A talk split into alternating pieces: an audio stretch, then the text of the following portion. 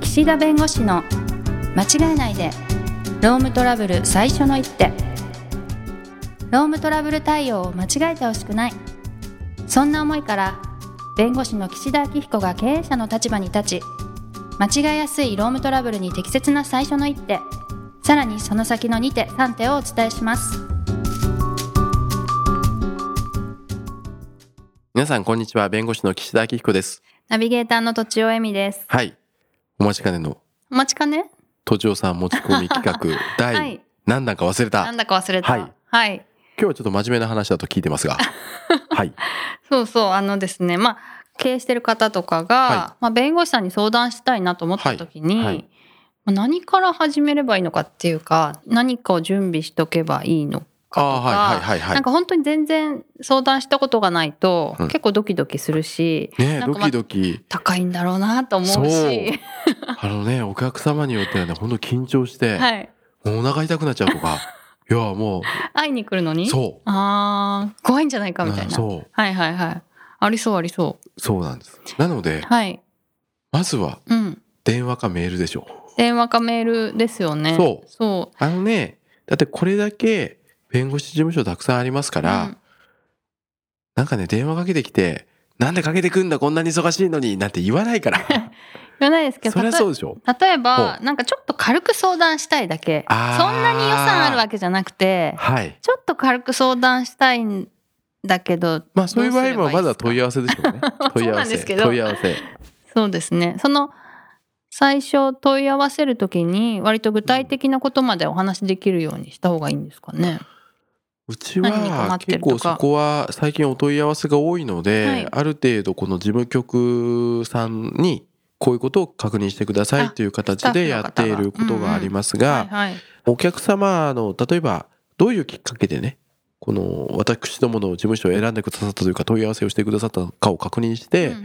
それが知り合いのねえー社労士先生のご紹介だとかということであればもうそういったところは飛ばして直接ご連絡して対応することもあります。うまあんまちまちです。うんうんなのであのすごくねやっぱり、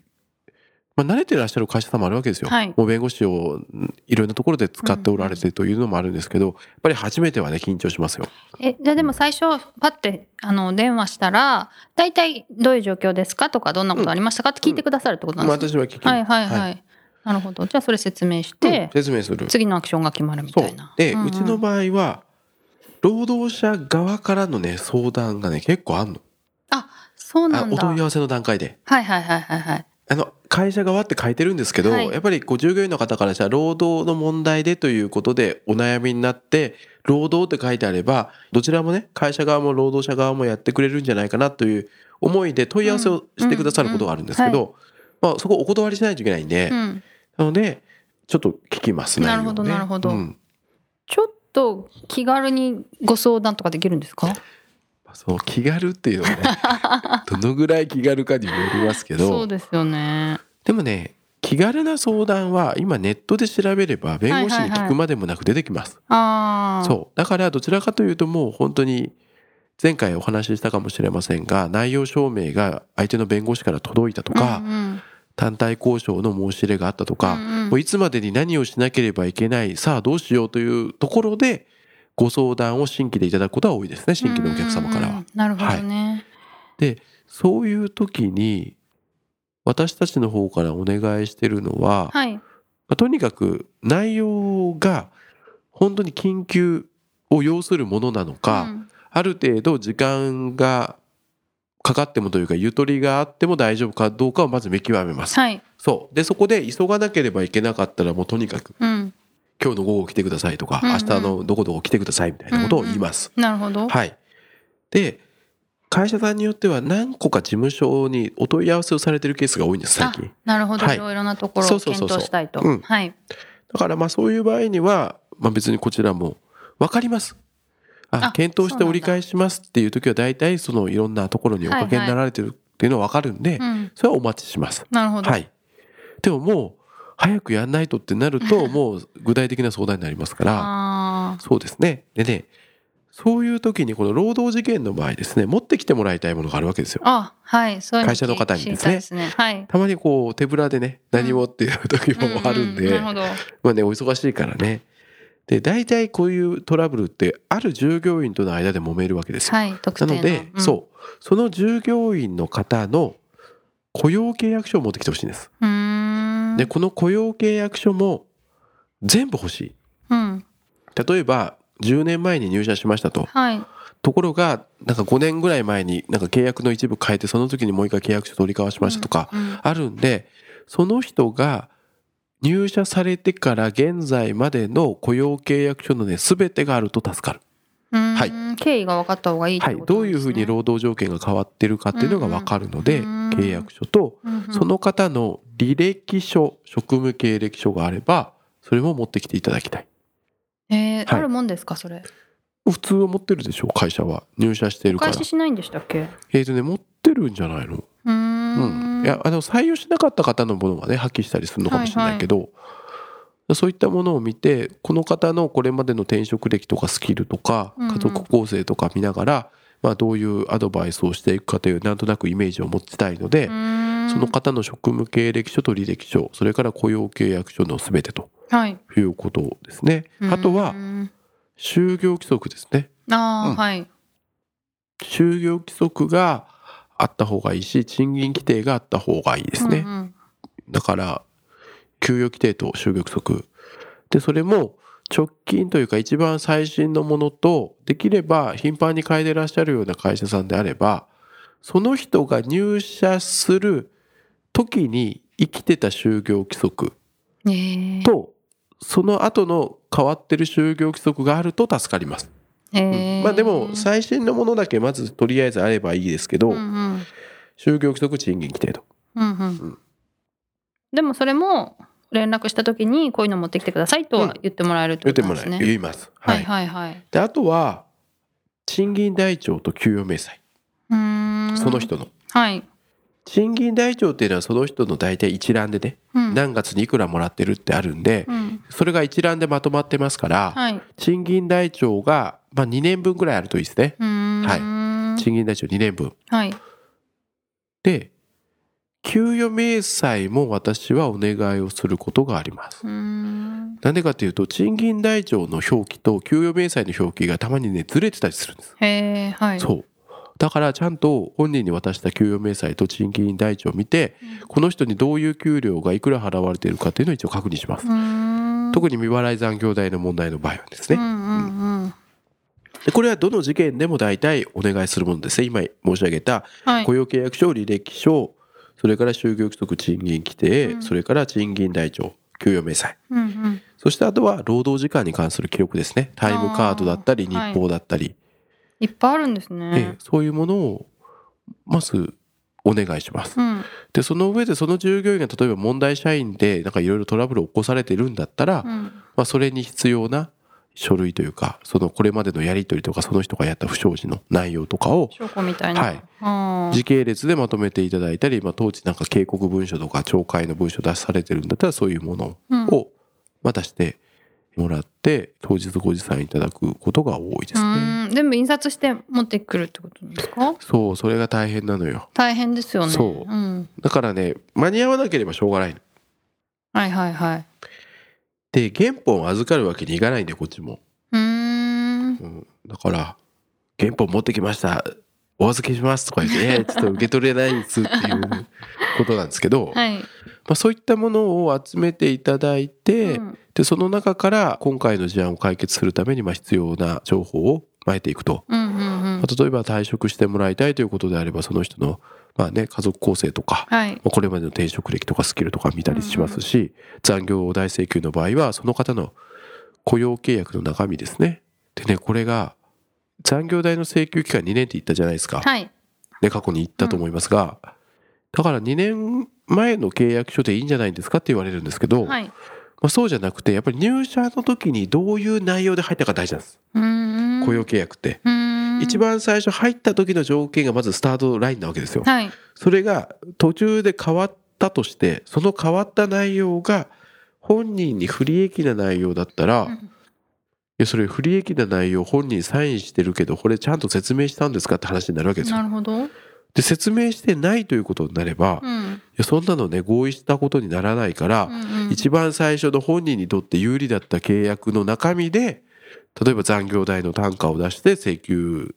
しますとか、うんうんあとはその差額の賃金を払ってくださいとかってことになるんでう、ーん。そういうところで意外に足元をすくわれたりすることがあるのうで、ーんあの全部契約書というかその人のその契約の歴史は見たい。まあでもなんでしょうない場合とかないんですかいやない場合しょうがないですよ大体あ。るあいやない場合もあります。なるほど、はいそういう場合はまあ仕方ないというそう仕方ない。なくちゃ絶対嫌だそうダメだみたいなことではないってことですね、うんそううーそう。んでない時にね勝手にね後付けとか作るのはもうそんなの意味ないから。はいもうやめてくださいってもうはいそはういそういうことをやるんだったらもう無理ですと、うんうん、受けられないですよそんなのなるねほどなるほどそうだからあるものでどう戦うかを考えますからあなのでそういうものを持ってきていただいて大体アポイントを入れるとまあ大体2時間ぐらいですかねうんうん1回初回のね、うんうん相談って。でまあそこでいろいろお話をして対応するということになるんですあが、それは関係者はいろいろ何人か来た方がいいんですかあそうそうそこうんさすがですよ、 えそう聞く力そうなの引き出す力 ねそれをね言おうとして忘れてたんですけあど、はいどなたと一緒に来るかってねすっごく大事なんです。あすっごく大事すんごく大事。はい、いや残業代請求とかをね、うんするときにね一緒に例えば連れてきた課長さんとかがいたとするじゃないですか、はい社長と課長で来たと。うんうんで今回残業代請求してるのを課長だとするじゃないですか。え 課長の方がね、はい残業代請求してきたと、はい内容証明届いたとはいいうことで社長とそのなんか経理とか総務の課長さんと一緒に来るわけですよ。あはいいやそしたらねその残業代の論点として管理監督者っていうのがあるんですよ。管理職だからなんか残業代は通常の残業代を払わなくてもいいんじゃないかみたいな、うまんあ、今すごく抽象的な話してますけど、うんうんいう形で払ってなかったらその課長さんが辞めた課長さんがねいや俺には権限も何もないと、うん給料も安いとうんだけど残業代一切もらってないおかしいんじゃないかと言って訴えてきたわけですよなるほど内容証明出して。はいでまあ我々からしたらいやその課長さんってその残業代を支払わなくても良い管理監督者に当たらないですよって言いたいけど、ん目の前にね別の課長さんがいるわけじゃないですか。はいえこれ言ったらあー言いづねらい「え俺も俺も」って なるじゃないですか。確かにしかもその人がね信用できる人だということで連れてきてくださってると思いますけど、はいはい、う逆にその人も実はグルになってたり、ーんあとは別のタイミングで会社に対して不満を持って請求されることもあるわけですよ。なるほど結構あるの。なるほどだから、ね、辛いよ。正直ベースで話せなくなっちゃうってことですかねそう、社長だったらいいんだけど、うんその従業員の方とか部下の方がいらっしゃる場合って、結局いつかその方々も労働者の立場というのがあるか当ら、事者だからそう。じゃあこういう感じでいきましょうとか言ったらね、うん後でなんか3年後ぐらいに、あの時に一緒にいたあの人から訴えられましたとかになるとね、辛いよね。なるほどじゃあ立場が違う人っていうか役員側そう。経できれ経営ば者ね、とか最初はもう本当に経営者の方とか、うんうん、本当に信用できるご家族というか親族の役員の方とかの方が良いね中小企業の場合なるほどね、まあね大企業の場合とかはねしょうがないからそれ担当者でしょうがないというか、はいはいそれがあるべき姿なんでいいと思うんですけど、はいそう連れてきてくださる方本当に大丈夫かなっていうのはうん一回、うんそうよく考えてく ださいはい、それで話せなくてうん、かったらどうするんですかいやだからその場合はもう本当に抽象的な話して、まあ、あー今日は大体手続きと流れをはいおはい伝えしたんで、ちょっと細かい話はもう少しちょっと別の機会にしましょうって言って、その場では言わずにに今度は社長さんだけうんそうお会いしましょうみちょたっいとねなうん段取りにちょすっとこれるでと、話せないよっていう、はいはいはいような時もあります。えー、そうすると二度手前になっちゃいますもんねうん、二度手間になる。うんうんなので、でもねこっちもねいきなりねえその連れてくる人信用できますかって言ったらなんか感感じ悪いじゃないですか確かにねうん会ったこともないのに、そうそうそう 悪く言うなみたいなねそうだからまあそこはねあのどなたがお越しになられますかっていうことは聞くんです、まあ、そはのい会場というかその会議室の広さの問題もあるんで、あはいその時、まあ、誰々と誰々を連れてきますっていうことを、まあ、ほとんどおっしゃってくださるんで、うんうんまあ、そこで、まあ、大丈夫かどうかという判断することが多いですけどなるほど。なので法律事務所の面談そうですねだから事前にこういうものを用意された方がいいっていうことは結局それが大事なものだってことなんで、うんそういうものはまず会社としてその相談するしない関わらずうんものとしてあってほしいしうんうん別にどの事務所に頼むにしてもそういうものが必要だということになるので、うんうんでこれ別に社労士の先生が顧問先の会社さんから相談を受ける時も、まあ、そういったものはおそらく必要になると思いますなかるらほどもし会社の方から新規にご相談を、ね、受ける時はそういったものをご準備を会社の方にお願いした方がねそしてそういう形でこれまでの歴史も全部追っていった方うがんうんより正確なアドバイスができるようになるので。はい。はないるほど。ということで今日はあれでしたよね初めて弁護士事務所に行く時の心構えと準備とそうですでねす。ねということだったので、うんうんまあ、はいうちの事務所ではこんな感じでやってますとはいいうことでお話をさせていただきました。はい。どうもありがとうござはいい、あまりしがたとう。ございました。今回も番組をお聞きいただきありがとうございましたロームトラブルでお困りの方は「ロームネット」で検索していただき柿椿経営法律事務所のホームページよりお問い合わせください